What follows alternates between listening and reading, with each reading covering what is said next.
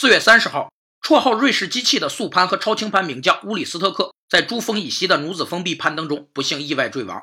目前，他的遗体已被运回尼泊尔首都加德满都。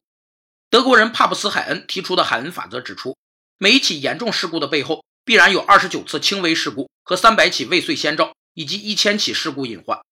该法则强调两点：一是事故的发生是量的积累的结果；二是再好的技术、再完美的制度，在实际操作层面也无法取代人自身的素质和责任心。海恩法则被广泛用于企业安全管理中，它一方面说明任何事故都是有原因和征兆的，另一方面也说明安全生产是可控制的。安全事故是可避免的。